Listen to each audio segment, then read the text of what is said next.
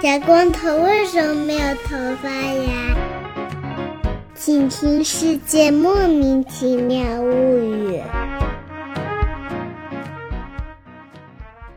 欢迎收听《世界莫名其妙物语》，一档介绍世界中莫名其妙知识的女子相声节目。我是见谁都好为人师的见识。我是站在台上边听相声边有点瑟瑟发抖的姚柱。我是一顿饭能吃十八个水母的 YY。为什么 Y Y 今天吃水母呢？我们来问问今天的嘉宾师傅热心农友师傅啊，嗯热心农友师傅，要不先自我介绍一下？大家好，我是农友师傅，我是在国内从事自然保护类工作的。然后现在之所以会讲到吃水母呢，是因为之前呃上研究生的时候曾经上过一门课，它叫做 Seafood Quality and Fish Welfare，就是那个海鲜学和那个鱼类福利。海鲜质量和鱼类福利啊，说对来说去就是这咱们节目中的一名一名主播的问 题。你们先聊我，我先跑了啊！这个管人叫海鲜是不是有点吓人啊？对 吧？就你看人家那为什么扇贝会跑呢？对吧？就是因为对姚柱看了都想鼓掌。 对，我们先要介绍一下为什么今天要说这个水母啊，嗯，因为听说吃水母这个事儿呢，它比较环保。对啊这，个六月五号是世界环境日，嗯，然后本期节目啊是由这个公益合作方绿色和平为本期节目提供气候变化相关内容支持的。嗯，嗯，所以呢，就都是一些这个环保组织的朋友们，我对们今啊，天就齐聚一堂讨论一下这个海蜇的能好怎 啊。为啥？所以跟你关系不大，对吧？人家吃海蜇跟你这个瑶柱，海蜇便宜，你贵俗。话说得好啊，失火带邻居，哎 还是非常吓人 的。那那等一下也讲讲瑶柱吧。哎哎呀，哎呀，这个有点危险呐、等会儿把我们主播吃了，这个节目没法录了。是，嗯，我们先讲讲这个水母啊，它是谁啊？是，水母是什么呀？毕竟我们都没有上过这个海鲜学这门课，啊嗯还是要让这个上过海鲜学的热心农友师傅给我们介绍介绍水母对对对它是谁。嗯就水母它呃是一种呃浮游生物，海洋大型浮游生物，但它可以很大，然后也可以不是那么大。嗯，然后具体能有多大呢？我听说建师傅查了，具体能有多大？哦，我查的说最大的是那种长有两米，直径也差不多能有两米啊。就是你站在它旁边，你可能整五个篮球运动员站一起，可能跟这水母差不多大，因为它必须得有两米高嘛。但是你五个人站在一起，直径勉强能能到两米吗？我觉得难度还是挺大。这水母它不是上面有一个伞吗？然后它下面对有一些触手嘛，它那个触手有两米长，但是它能张开哎呀、对，它张开也很大。对它占的这个三 D 的空间可以很大，但实际上因为它飘在水面上的时候，看起来是一条儿长的。进行海洋运动的角度来看，还是挺吓人的这个玩意儿啊。 嗯，但是嗯最小的呢，它就只有零点五毫米长的这嗯个直径，就长度和直径差不多都零点五毫米长。你们记得这嗯个尺子上面的最小的是一毫米，那一丁点儿的一半，对对对，对啊吧？还是非常小的，所以说它是大型生物呢，还是比较可疑啊。嗯，有有不同的大小啊。可能在浮游生物里面算大型的吧。嗯因为浮游生物嘛，它就是在海里面基本上呃没什么自己的动力啊。当然水母对也会稍微游几下，但是基本上还是随波逐流的那个状态。所以海里面的大部分的浮游生物都非常小。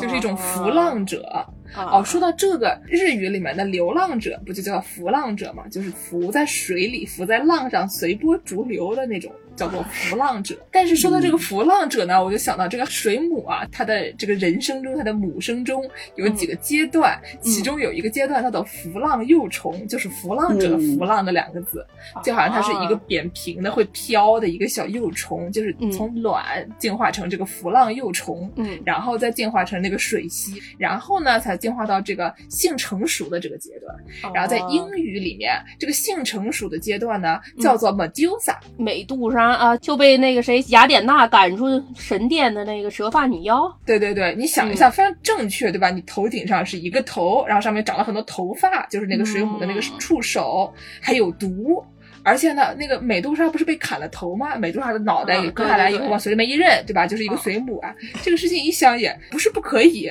怎么突然有一种以形补形的感觉啊？这个事儿，对。虽然说是以形补形啊，大家就觉得说长成这个形状了以后，那这个阶段它就叫美杜莎。但是这个德语里面呢，他们就管整个水母，你不管什么形态，反正就这玩意儿，这个东西它就叫美杜莎。德语里面叫 Medusa 或者叫哦 Koala。然后呢，法语也叫这个，只是它的重音不一样，它叫什么 Medus，我也不知道怎么读，法语不行，啊他们重音在前面，德国人重音在中间。啊，然后呢，虽然它是这个美杜莎吧，我们印象中的这个水母，它好像长得跟这个希腊神话里边也没有什么联系，对吧？中国人嗯这个水母，我一直就很想知道水母谁是谁的母 亲。我今天还上网搜了，想说这个“嗯水母”这个词是怎么来的，就是最早出现的是说在《楚辞》里面讲到这个水神的时候，说到的这个水母，嗯但是就是后来突然一下它就变成一种小动物了，对吧？就是小动物很长一段时间它就叫一个什么鱼，然后突然一天这个水母就变成一个小动物了，然后大家就觉得说，所以酵母是发酵的母亲，对吧？有了酵母，你就可以发酵。也也行。那么啊他们的意思是说，有了水母就能有水吗？还是说有了水就能有水母呢？我感觉这是一个鸡生蛋，蛋生鸡的问题。 对啊，为什么要叫水母啊？对吧？我不知道，我搜了一圈，觉得好像没有什么能解释的这啊个 source 嗯，。我也不知道。听众朋友们，有人知道的话，可以给我们啊来电来函啊。哦，然后呢，还有一个比较浪漫的说法呢，嗯这个日本人啊，管这个水母叫做苦拉给，啊苦拉给呢写成汉字呢就是海月，海里的月亮，嗯是不是觉得非常刺激啊，非常浪漫？非常美观啊，说的也对啊，有一种圆圆的那种特别美观的小水母，灯一打各种色儿的那对，个，白白的，有的还会有荧光，对吧？就看着就是海里的月亮。对你要是对这对么说也没错，啊嗯但是呢，就有的时候他们这个起名字起的就有点不走心，你知道吧？就是。这玩意儿它是海里的月亮没错啦，苦拉盖。然后那个嗯木耳，就嗯因为它吃起来跟海蜇比较像，就管人家叫 k 苦拉盖，树上的水母，什么树上的海里的月亮吗？你这个你给我讲清楚，到底是树上的还是海里的？哦，就是一个 chicken of the sea 的概念， 水母 of the tree，、哦，日本人是多喜欢吃水母，我觉得他们其实可能都不怎么吃木耳嗯和水母，都是中国人吃的多，嗯然后日本人就知道有这个东西，所以他们起名的时候就比较野蛮一点。嗯，我毕竟这个外语教师也只能教一些这种没有什么营养的东西，但是我们节目又有什么有营养的东西呢？你说这个水母，听说百分之九十多的水也没什么营养。嗯，没什么营养。那个木嗯耳叫做 k 苦拉盖，我们节目就是播客苦拉播盖，客里的水 母啊，播客里的海月，嗯，挺好。对，是这样的。之前人家介绍说那个吃水母有什么好处，然后嗯就有人说吃水母可以减肥，因为水母你啥没有，它都是水，所以你可以减肥就。那喝水也可以减肥啊？你这么说， 对吧？这不好吗？我听嗯说这个水母可以永生，有一种水母它可以生生不息，是怎么回事儿呀、是这样的，就是因为水母，我们刚才说了，它有水母，然后有它的浮浪幼虫，然后有它的水螅体，然后呢，正常来说是水母先两个水母交配，然后生出来浮浪幼虫，然后这浮浪幼虫它就会找个地方固定下来，然后变成一个水螅体，呃，然后这个水螅体它又会变成一个漂浮在水中的东西，这个就是它的成体的水母，然后这样循环的。然后因为这样循环，它经过了一个交配的过程，然后变成卵、变成幼虫什么的，就人们认为这样子循环才是正常的。但是也有可能，这个水母它在遇到一些不太妙的情况的时候，就比如说这个今天这会儿环境不太好啊，或者是这会儿它受伤了，然后它呃身体破损了。就这种时候，它就有可能会它的身体的一部分直接变回那个水螅体，哦就它会从水母的一部分直接变成那个附着在某个地方的这个水螅体，然后嗯这个水螅体再直接变成水母，一种本杰明巴顿的概念啊。对，呃，所以我们人类看起来愚蠢的人类看起来，当然就觉得它返老还童了。呃，其实可能只是就是别人应对逆境的一种方式吧。哦就比如说你本来已经搬出来住了，然后你因为被收容遣返，或者因为房子太贵，然后你又搬回老家跟父母一块住了。 搬回了妈妈的地下室，打上了游戏。说的我瑟瑟发抖，找不到工作的剑师马上就要返老还童了吗？ 嗯对对对，突然年轻了起来，重返十八岁。 对，但别人水母变成水螅体的时候，别人是真的变成了你水螅体，就是他真的变年轻了。可能我们就算回老家也不会变年轻。嗯，好惨啊！嗯我想变。这个区别成水母啊。哎呀，刚才农友师傅说到这个水母的繁殖方式，然后我就上网查了查，我就觉得这个水母的繁殖方式吧，咱们节目能播吗？一讲到这个各种小动物的交配方式，总觉得有一些嗯少儿不宜的样子。比如说，我看到了一个叫做 Cannonball Jellyfish，就是这个所谓的美国的炮弹水母。这个水母呢，它们的交配方式是它们嘴可以作为一个怎么说呢性器官吧，然后它可以用嘴射出这个精子哦，然后另外一个水母用嘴接 住。然后它这个就可能开始孵化这个新的幼虫了。嗯，然后我就想说，这个用嘴抛接球，这是一个小狗叼飞盘的一个概 念呀，是一个 catch ball， 对，啊是不是有一些惊悚呢？就我觉得这个还是我们人类太狭隘了，因为我们人类非要把那个器官叫做 mouth，就是非得把那个东西叫嘴，就是人家就是用这个东西交配的，对吧？就你非得管它叫嘴，你还说人家奇怪，是一种人类中心主义的思想。天天就中心主义，对上次什么染发中心主义， 对我就想到之前我们讲的那个海参，它的嘴和肛门连成一起，嗯中间可以放个沙发，上面对还有一些小虫，可以坐在里面啊，看看电视，开个冰箱，打个可乐。对啊，对吧？所以说，你说嗯它这个是嘴呢，还是肛门呢嗯，还是客厅呢，还是走道呢，还是冰箱还呢是冰箱呢？啊，都一样了。都喝上可乐了啊！有些公司都可以到海里面来给你发这个侵权诉讼书了，很可怕。 对，刚才说到海参身体里面有冰箱，这个水母其实身体里面也可以，它也是有招待客人的。呃，就是有一些有一些鱼，它在幼年的时候，它会住在那个水母里面啊、也不算是住在水母里面，它会在它特别小的时候，它先利用那个水母里面的空间，然后它集成一小群一小群的，然后再长大一点呢，它就会把水母里面当做一个它可以躲避的地方。快乐老家，比如说别的大鱼要来吃它的时候，它就赶紧躲到那个水母里面去。然后它平时就游在那个水母旁边，就这么跟着。水母哦它同意这样的行为吗？水母它可能不知道吧，我觉得毕。竟百分之九十都是水啊。 对，我觉得可能就有点像是你长脚气，对吧？就是你的脚，它同意这样的行为吗？那些真菌它就这么住在上面了，你同意吗？你你有办法吗？对吧？达克宁，哎，本期节目不是由达克宁 赞助的哈，对， 这个广告是不是要剪掉？ 对对对， 但是就是差不多的意思吧。嗯，对，刚才说那个鱼，它再长大一点的时候，它还可以把水母当做冰箱。就把吃的放进去是吗？ 对，因为就是水母它吃东西的时候，就可能会剩一些东西，然后那个鱼就可以在旁边吃它吃剩的这。是真的冰箱呀！呃，总之就是有一些鱼小时候他觉得这水母特别有用，是不是有点过分？啊 这个，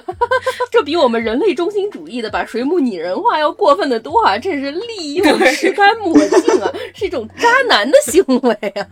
真的是吃干抹净，笑死我了。嗯，不是，但是相比之下，你说它只是住在里面，或者把它拿来用一用，对吧？就是你没有真的吃干抹净。人类对水母那可是痛下杀手的，哦这个要更加凶残一些。不是，人类对水母痛下杀手，水母对人类就不可怕了吗？朋友们，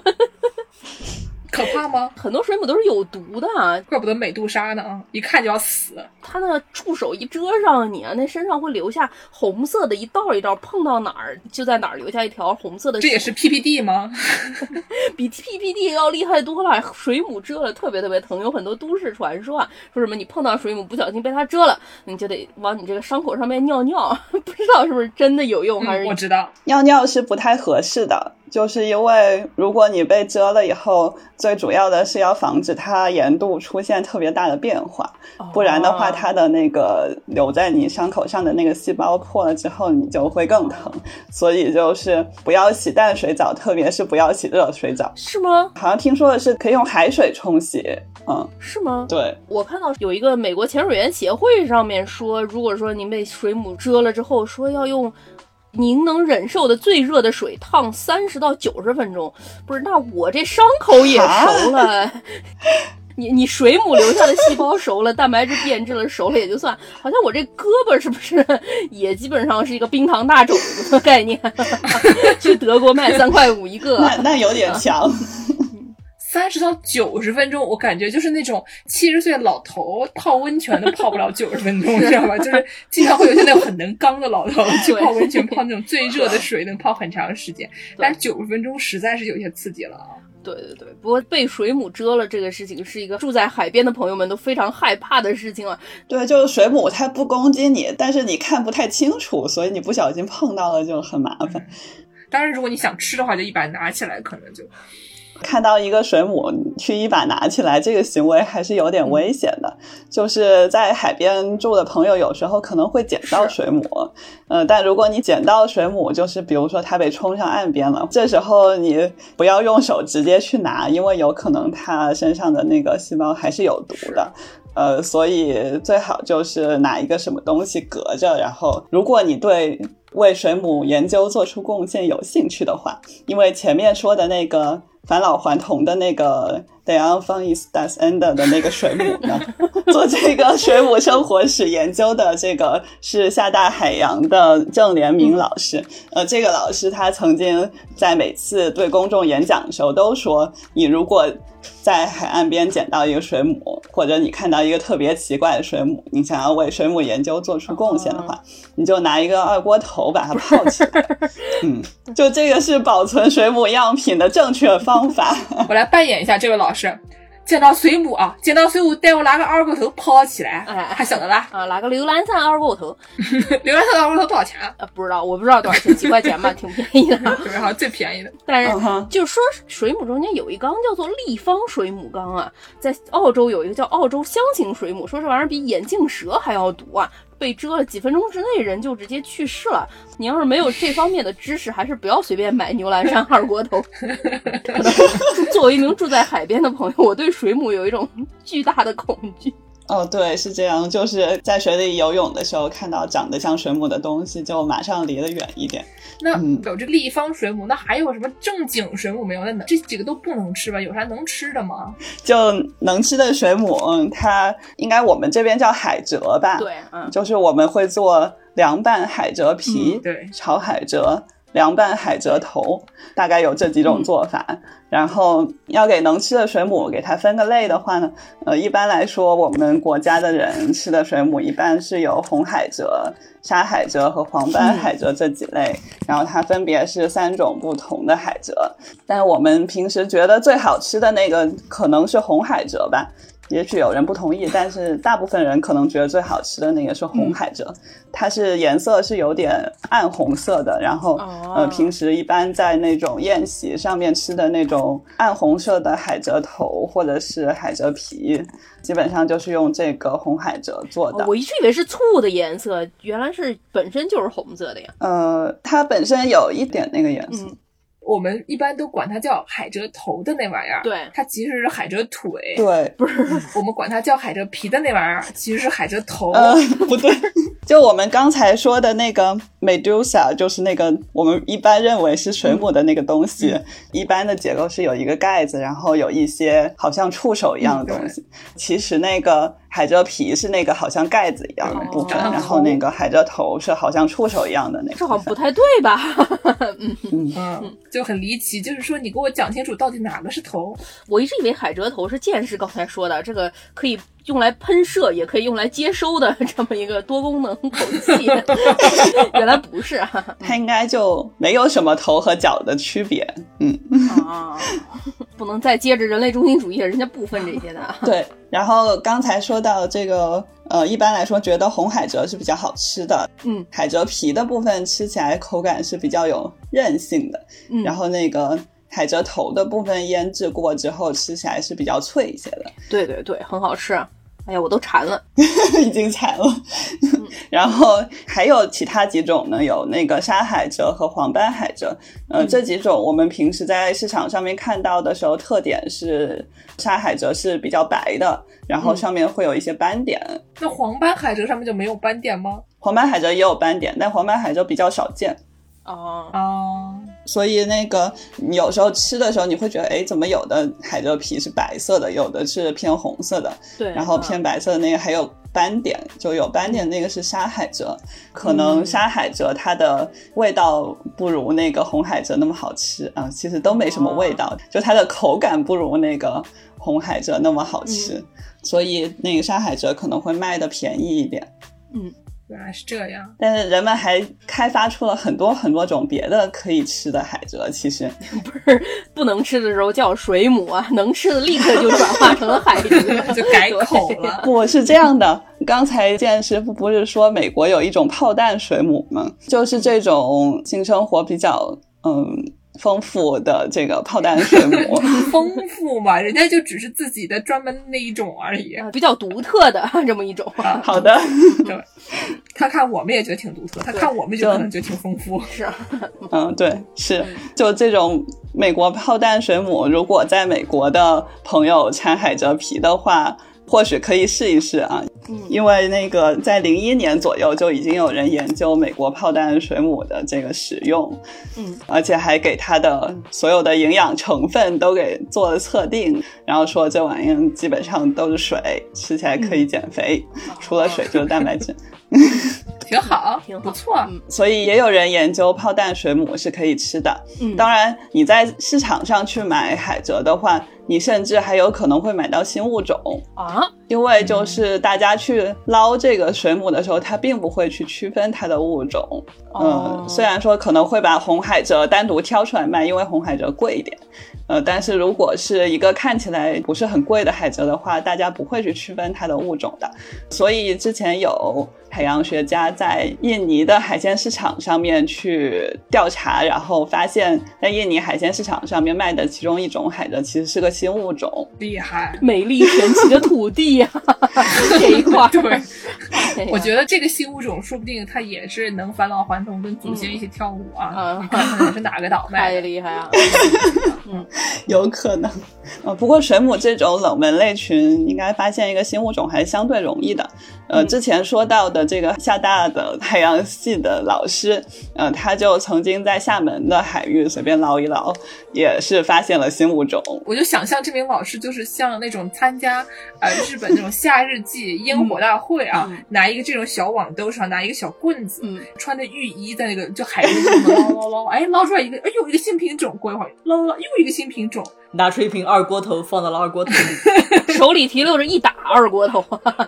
其对其实是有有点类似的，啊，真的吗？ 实际的那个工作场景应该是拿着一个专门捞那个海洋动物用的漏斗，但是也有点像那个抄网。 啊，然后放到水里面这样去过滤，过滤出来的东西，它有可能有水母，也有可能有别的，但其中水母你要把它就是拿酒精这样保存起来，如果你要研究的话，我看这个网上十二瓶牛栏山二锅头只卖一百二十五，还一瓶只卖十块 多，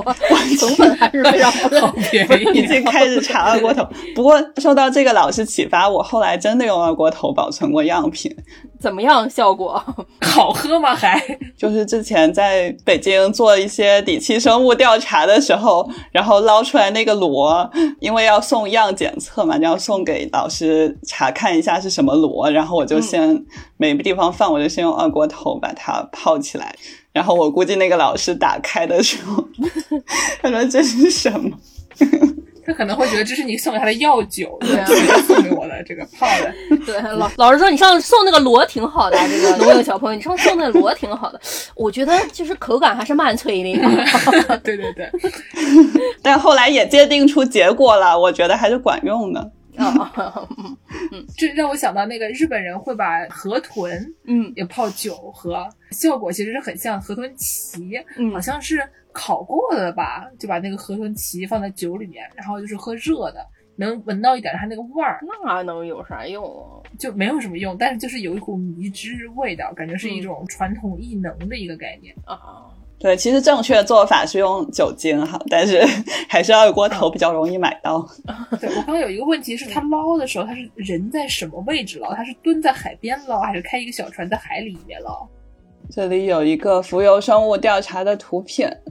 对，它会在一个船上，然后用一个网兜，哦，就看着这个网兜就跟动森里面那个逮虫的基本就是没有太大的区别了啊，感觉你 DIY 一下也可以。健身这个问题问的非常好啊，不然别人真的以为这名老教授就是拎着一瓶二锅头在海滩上走来走去，等到捡。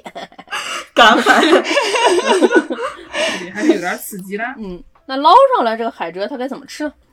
不是，这老是捞上来没有吃啊，但是我们普通吃海蜇的人怎么吃？哦，对，这个捞上来之后，它离吃之间的距离还非常遥远呢。哦，就是这个水母每次捞上来之后要进行一些处理，因为刚才说有毒的海蜇是不能吃的，其实不是这样的，其实有毒的海蜇也是可以吃的。竟然这样，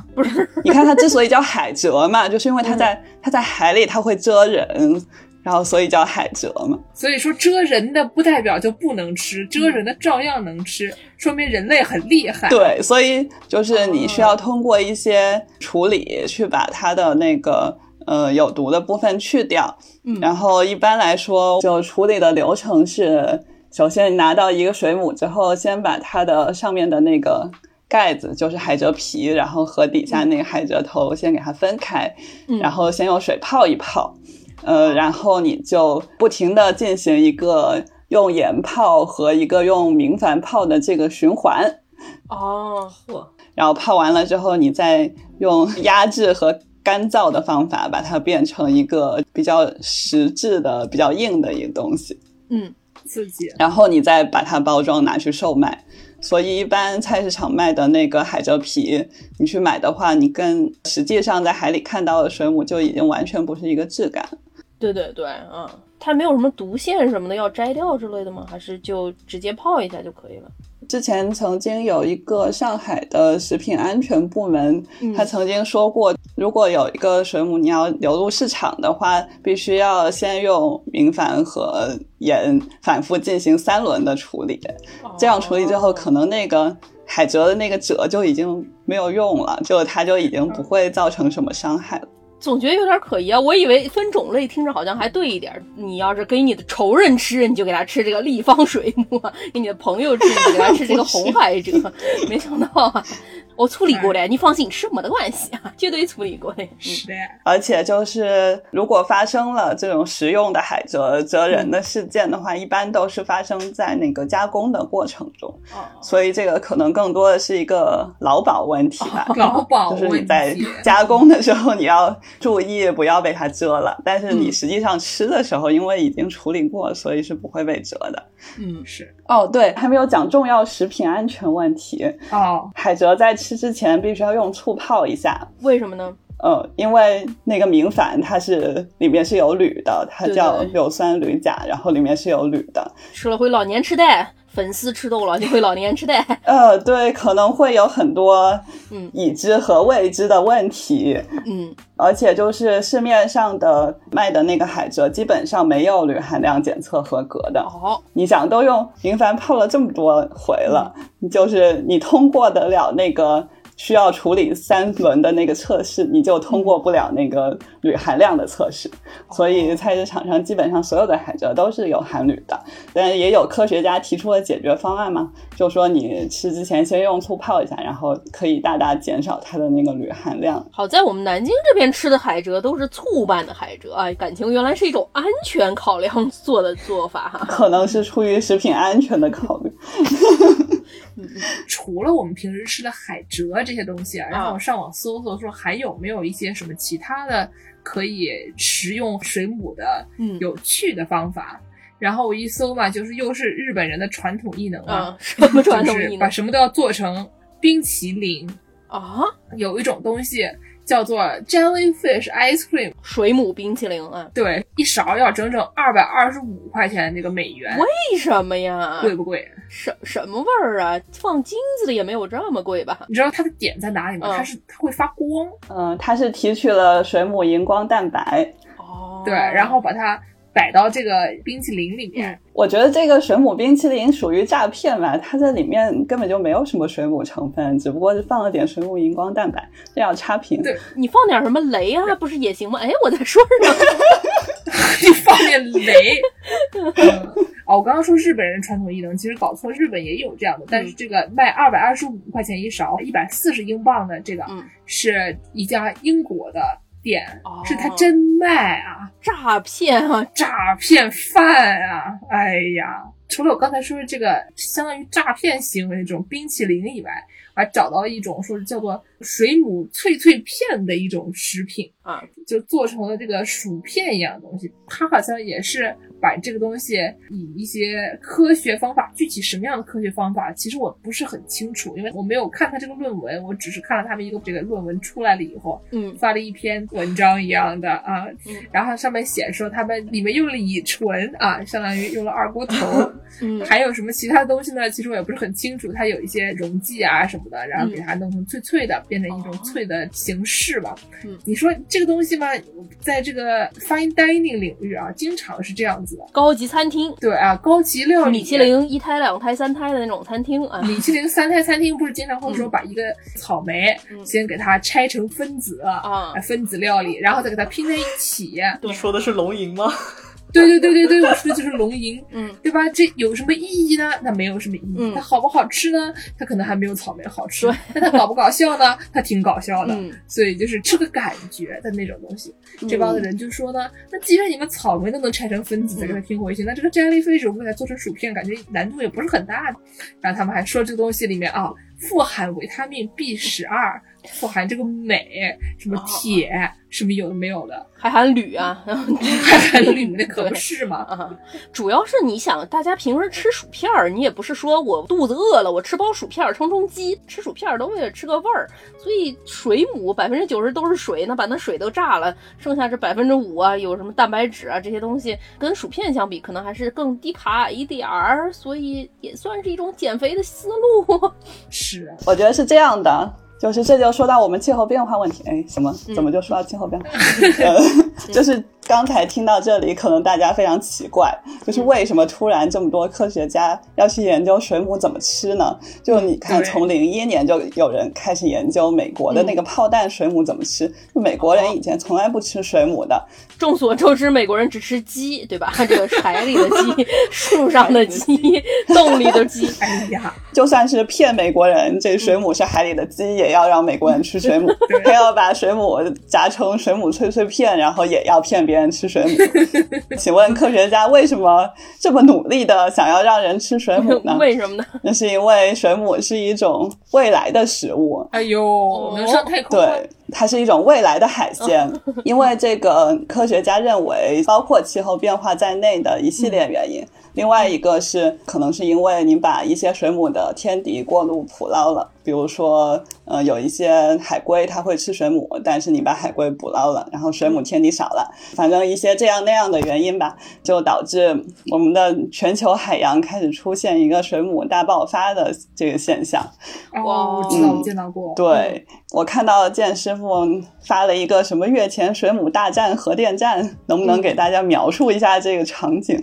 嗯就月前水母，它长得挺大的，嗯。巨型的月前水母，可能最大的有那种两米左右的那种。然后据说从二零零二年以来，嗯就是刚才这个农友师傅说啊，二零零一年大家开始研究这个炮弹水母怎么吃，嗯因为可能这已经有一些端倪了。嗯从呃零二年以来，日本这个沿海地区每年恨不得得来一次啊，这个月前水母大爆发。嗯月前水母一爆发呢，然后大家就要闹事了，因为你只有水母没有别的东西了，嗯你想捞的东西捞不上来。然后日本的渔民也叫苦连天，日本的渔民说：“你们这些这么多这个月前水母的怎么办呢？”嗯日本渔民就想说：“哎呀，算了，我们就把这个他们捞上来，嗯给他们杀掉，然后就把它扔回去，不嗯就完事了嘛，对吧？嗯这个东西能怎么样吧？”但是他们就犯了一个错误，嗯他们就发现啊，我们刚才讲的是这个水母，它的它的繁殖有一种非常刺激的行为，嗯所以说，你光把这个水母给它碎尸万段了以后抛回去，它会刺激到它们的这个性腺成熟，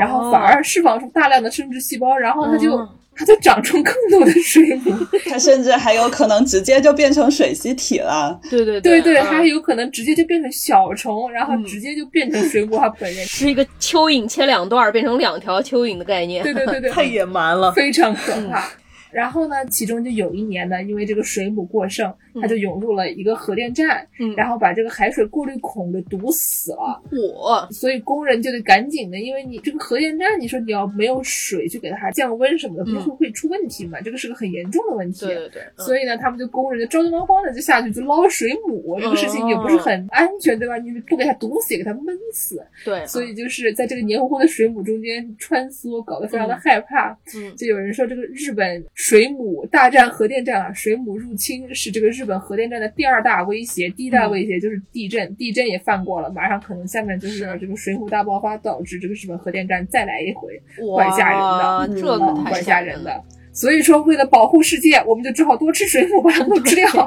其实这么说，是有有一个问题，嗯，因为这个月前水母是公认的不好吃的，不然的话，日本渔民早就把它捞回来吃了。啊就是大家认为它不好吃，日本渔民也不傻，对对想办法做成水母片儿嘛，说不定还行。啊对对，但是可能以后将来如果因为气候变化导致这个海洋过于适合水母生活，然后不太适合别的鱼类和其他海鲜的生活的话，呃，我们可能以后就只有这个水母吃了嗯对，嗯是一个没办法的事情。那我们就只好从现在开始习惯吃 水母，可能是这个逻辑吧。我刚刚搜了一下，说这个月前水母啊，说日本人一天能从核电厂的冷却系统里面清除一百五十多吨的水母，这玩意儿不好吃，真的是太受罪了。哦等一下，那我们算一下，一百五十多吨啊，这个百分之九十都是水，实际上也没有多少水母嘛，对吧？ 没多少蛋白 质啊，对，尤其是没有碳水。你看 Y Y 今天都不说话了。我今天不说话，还一听出来这水母全是水，有什么意思啊？吃了十八个水母，里面百分之九十都是水，啊，嗯没有碳。毕竟这个气候变化对这个海洋来说，气温升一点点就对生物的这个生存嗯有很大的影响嘛。本条知识就是咱们这个绿色和平组织赞助的、啊、支持的啊，这 Q 的， 说这个一般各国政府都把这个温度变化控制在远低于两度的这个目标写进了巴黎协定，然后很多科学家都坚持说升温必须控制在一点五摄氏度以内，但实际上有科学家研究了这个十万五千个物种中间，升温一点五度时，昆虫就会损失百分之六。植物会损失百分之八，脊椎动物会损失百分之四，海洋里的珊瑚礁就会减少百分之七十到九十。到两摄氏度的时候，基本上海洋里的珊瑚礁百分之九十九都没有了。那海洋生物系统里面，如果说珊瑚礁没有了，对它有非常大的影响啊。嗯，以后可能就真的只有水母可以吃了。对对对，哎，我觉得这是一个父母式隐喻的这个概 念，大家有没有看过鲁迅的那个小说叫《奔月》？嗯，里面有一个梗叫乌鸦炸 酱面，对，就说那个嫦娥为什么奔月呢？嗯，就是她是因为嫦娥她老公后羿之前老是用弓打动物，嗯然后把那个其他大的动物都射死了，最后只有乌鸦可以吃。这么厉 害，呃，嫦娥和后羿每天就只能吃乌鸦炸酱面。哦我记得这个故然后事。那个小说里面的一个梗就是，怎么还是乌鸦炸酱面呀？ 然后那个就每天就只能吃乌鸦炸酱面了，之后那个他们就受不了了，然后就奔月了。哦，乌鸦炸酱面上面给你撒点那个搓出来像木鱼花儿一样那个水母脆脆酥， 好惨！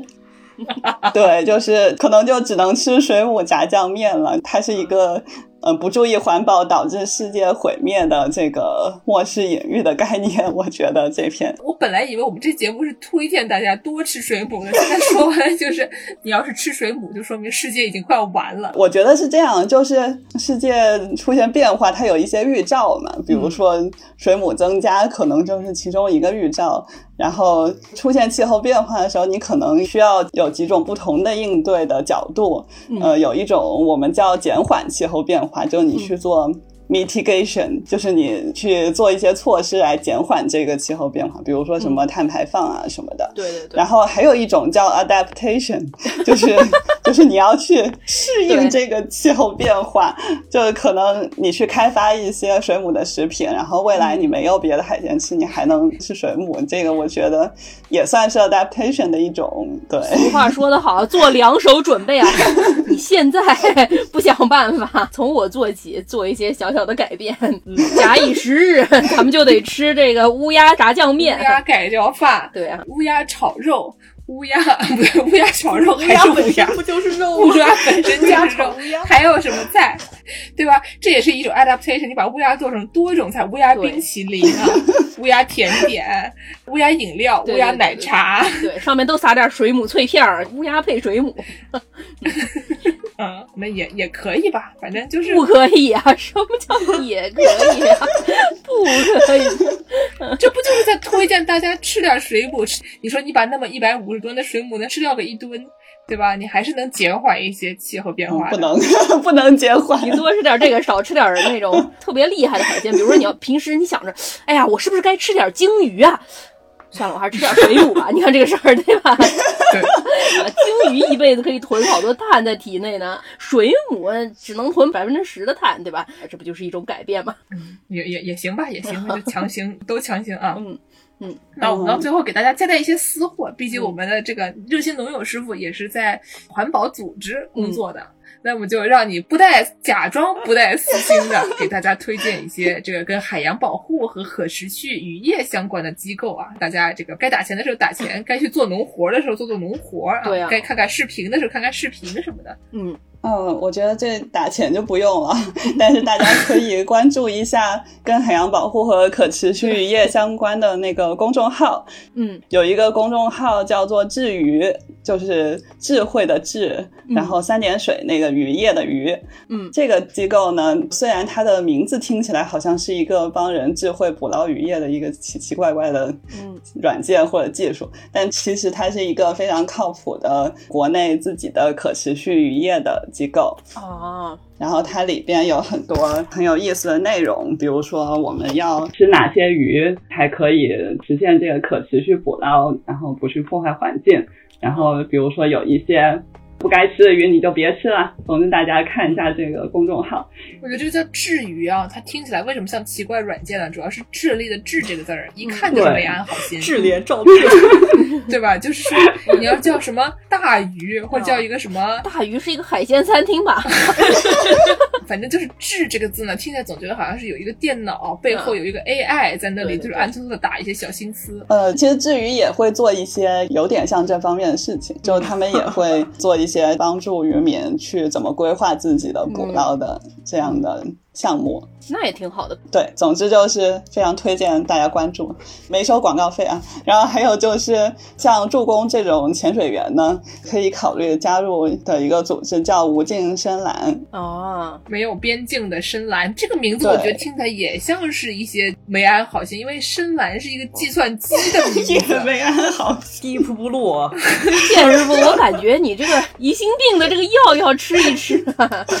不是，我就是说这个起名起的非常 AI，啊就是因为深蓝不是一个 AI 嘛，嗯 i b m 的那个对吧？就是一个下棋能下过人类的那个东西。对，他的意思就是说，让那个海洋保护扩展到这个潜水员里边，嗯因为潜水员你不是喜欢海嘛，喜欢海你就保护海嘛， 对，所以就是推荐潜水员加入这个组织，他们平时会有一些通过在海里做珊瑚礁调查之类的这样的项目来做海洋保护，嗯嗯，也算是为科研做贡献了。嗯最后一个就是那个绿色和平， 他们其实也在国内做了很多海洋保护方面的调查。嗯，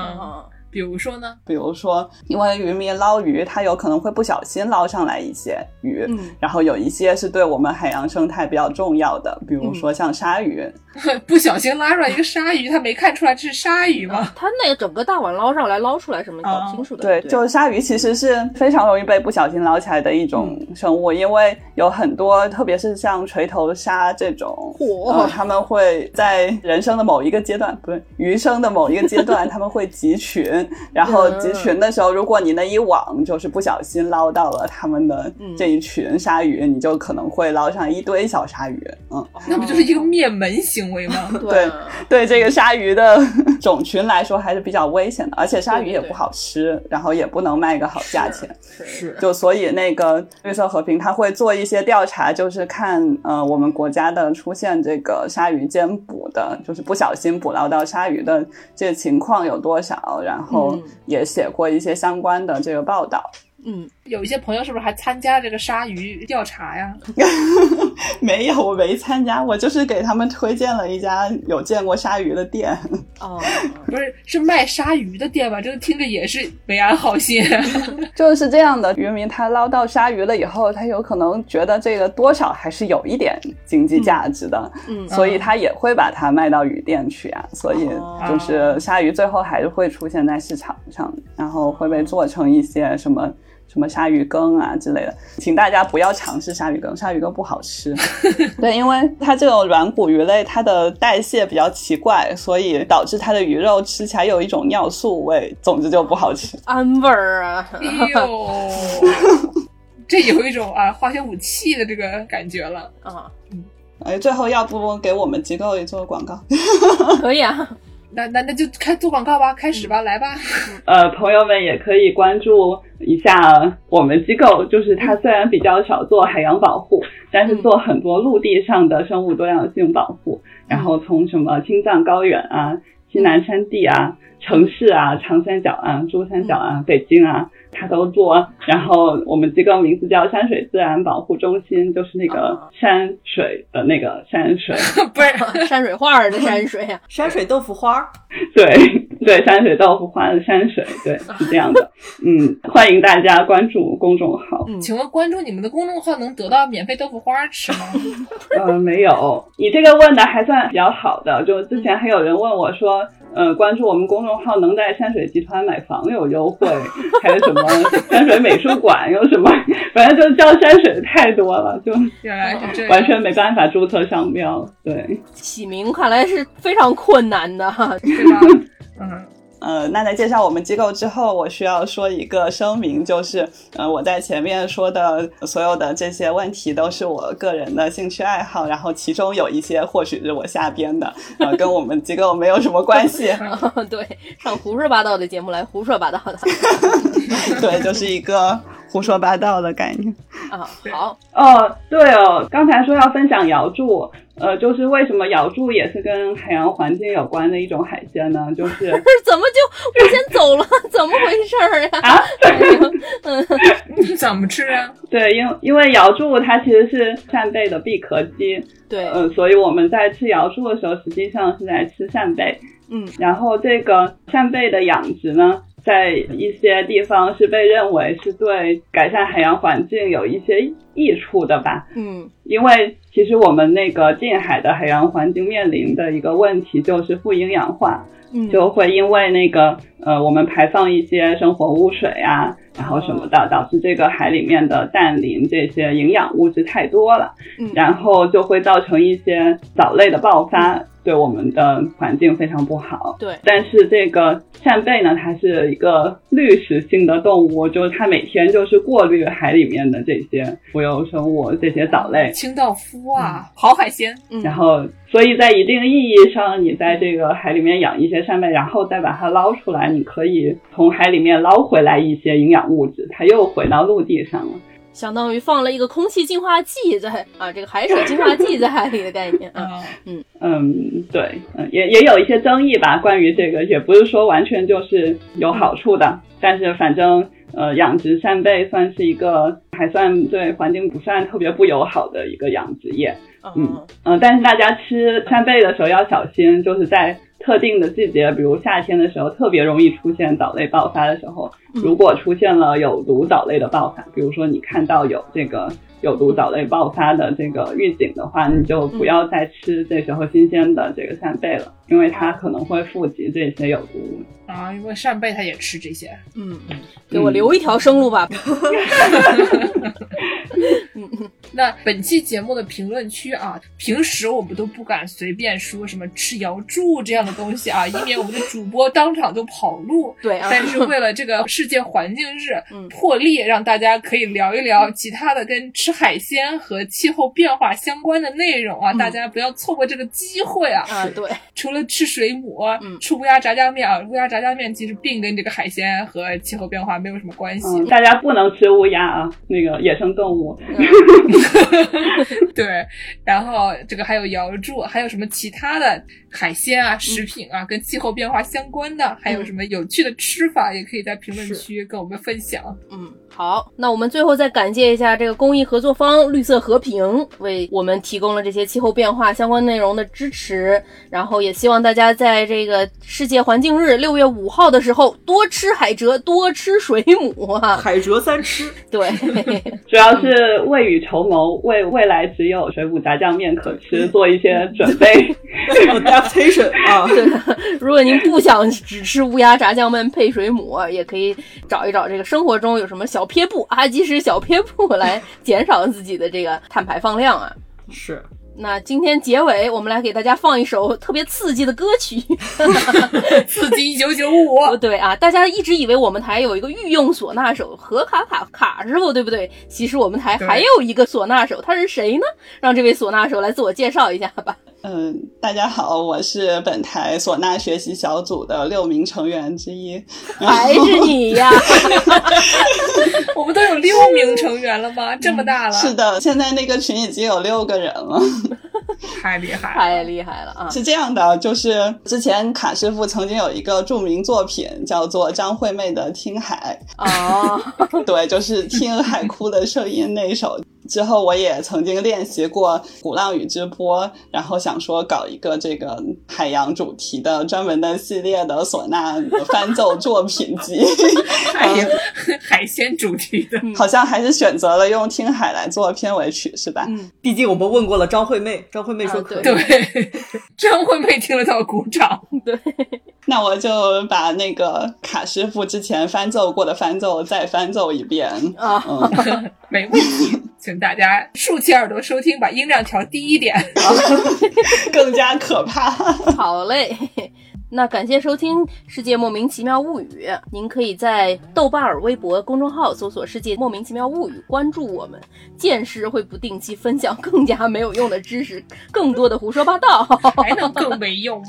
百分之九十都是水。 对对对，你也可以关注我们的爱发电，给我们的毛茸茸小动物蒸饭和芋头发发电啊，喂一喂饭。芋头举起的手，芋头太可爱了，天 被呐！迫营业，如果你想加入这个农广天地粉丝群，让农友师傅现场给你派发农活儿的话，现场演奏唢呐，嗯，您就可以在我们的公众号后台回复加群，就可以获得早日干上农活儿的这个加群方式。啊，吃上水母，对，世界环境日干上农活儿岂不美哉？说的太对了，那本期节目就到这里，大家下期再见。再见。再见。 再见。